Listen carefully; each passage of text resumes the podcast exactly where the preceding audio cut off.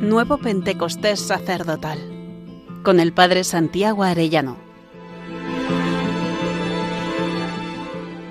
Decimocuarto día. El niño perdido en el templo y el celibato del sacerdote. Ya desde nuestra ordenación de diáconos, el obispo nos preguntó, ¿prometéis ante Dios y ante la Iglesia como signo de vuestra consagración a Cristo observar durante toda la vida el celibato por causa del reino de los cielos y para servicio de Dios y de los hombres? Y nosotros respondimos, sí, prometo.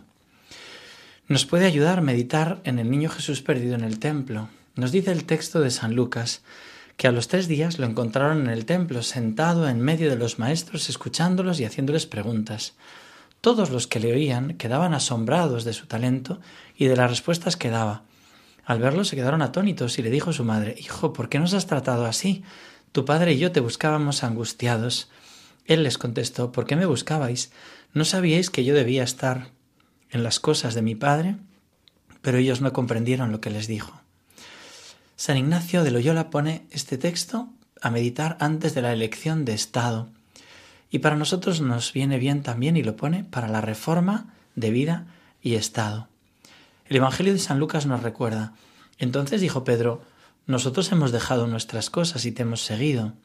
Jesús les dijo, en verdad os digo que no hay nadie que haya dejado casa o mujer o hermanos o padres o hijos por el reino de Dios que no reciba mucho más en el tiempo presente y en la edad venidera la vida eterna. El Señor nos ha invitado a los sacerdotes a dejar mujer e hijos por el reino de Dios y nos promete el ciento por uno, dice en Marcos 10. Ahora, al presente, en casas, hermanos, hermanas, madres, hijos y hacienda, con persecuciones. Y en el mundo venidero, la vida eterna. Esa es la promesa. Hoy se cuestiona esta llamada al celibato. Creo que es muy importante entender su profundidad. Cuánto bien me ha hecho a este respecto la lectura del libro desde lo más profundo de nuestros corazones. Lo elaboraron mano a mano entre el cardenal Robert Sara y el Papa Benedicto XVI, que estará desde el cielo ayudándonos. Ambos muestran en él su preocupación por la confusión actual y dicen palabras muy clarificadoras. Ambos citan a Santa Catalina de Siena al terminar el libro, cuando dicen en estos tiempos difíciles, cada uno de nosotros debe temer escuchar a Dios dirigirle algún día estas ásperas palabras a modo de reproche. Basta de silencios. Gritad con cien mil lenguas, porque por haber callado el mundo está podrido. La esposa de Cristo empalidecido ha perdido el color porque le están chupando la propia sangre, es decir, la sangre de Cristo.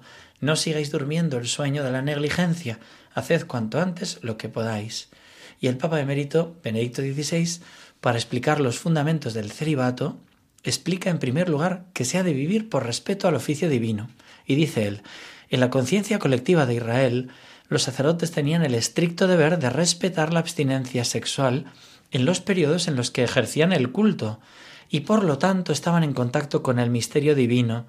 La relación entre la abstinencia sexual y el culto se hallaba meridianamente clara en la conciencia colectiva de Israel, dado que los sacerdotes del Antiguo Testamento sólo debían consagrarse al culto durante determinados periodos, el matrimonio y el sacerdocio eran compatibles. No obstante, debido a la celebración eucarística regular y a menudo incluso diaria, la situación de los sacerdotes de la Iglesia de Jesucristo sufre un cambio radical.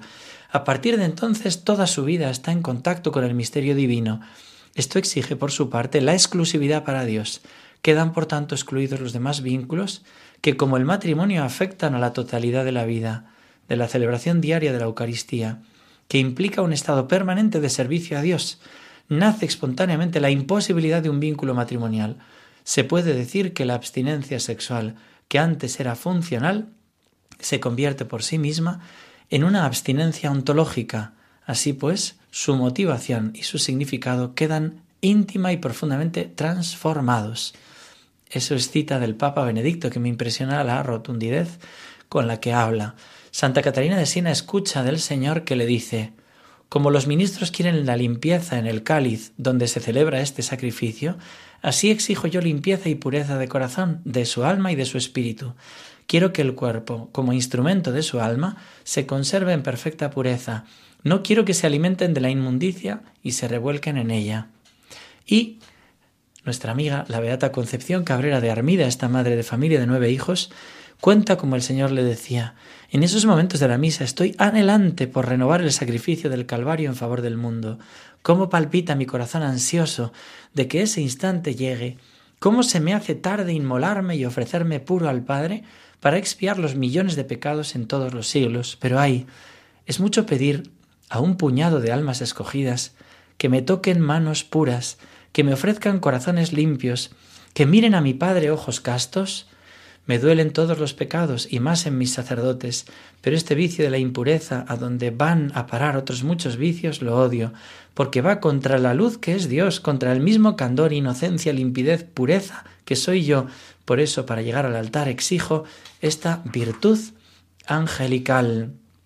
También nos recuerda el Papa Benedicto cómo fue en la iglesia antigua, que algunos dicen, bueno, al principio no era así, dice el Papa. En cuanto a la forma concreta del celibato en la iglesia antigua, también debe enfatizarse que los hombres casados sólo podían recibir el sacramento del orden si se hubieran comprometido, comprometido a respetar la abstinencia sexual y por lo tanto a vivir una vida de matrimonio conocido como de San José. Tal situación parece haber sido completamente normal durante los primeros siglos, tanto que el cardenal Sara añade ¿Alguien cree que la Iglesia habría sido capaz de introducir de repente la disciplina de la continencia clerical sin suscitar la indignación de aquellos a quienes les era impuesta?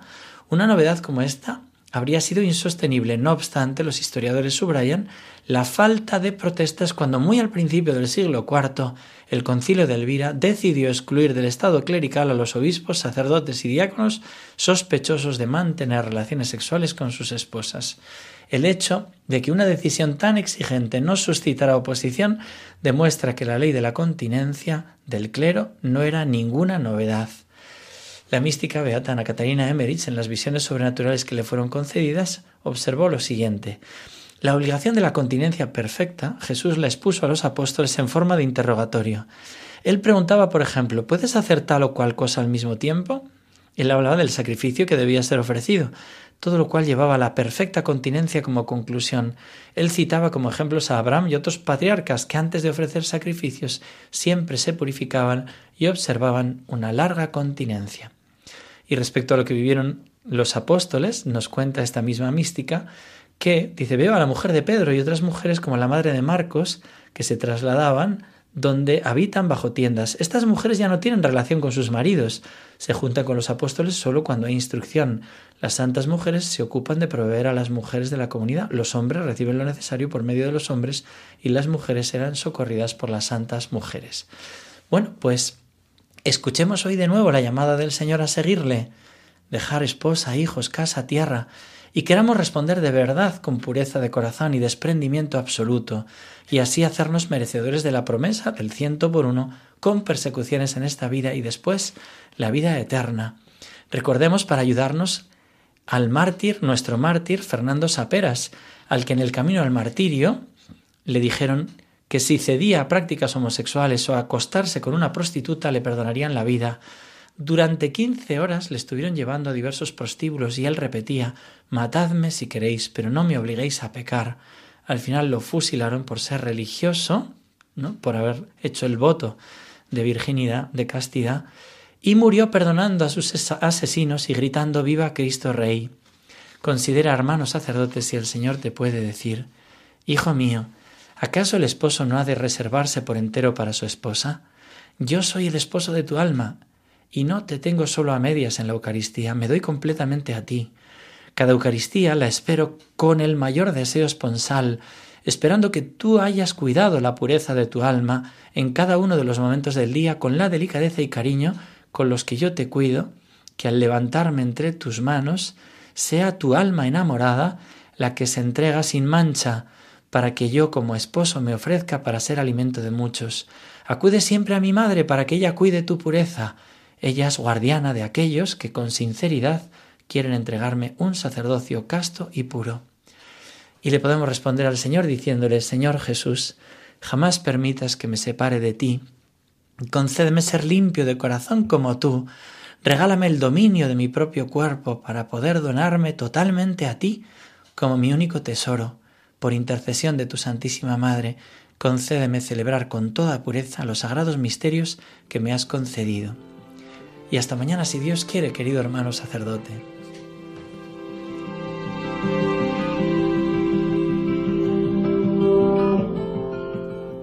Nuevo Pentecostés sacerdotal con el Padre Santiago Arellano.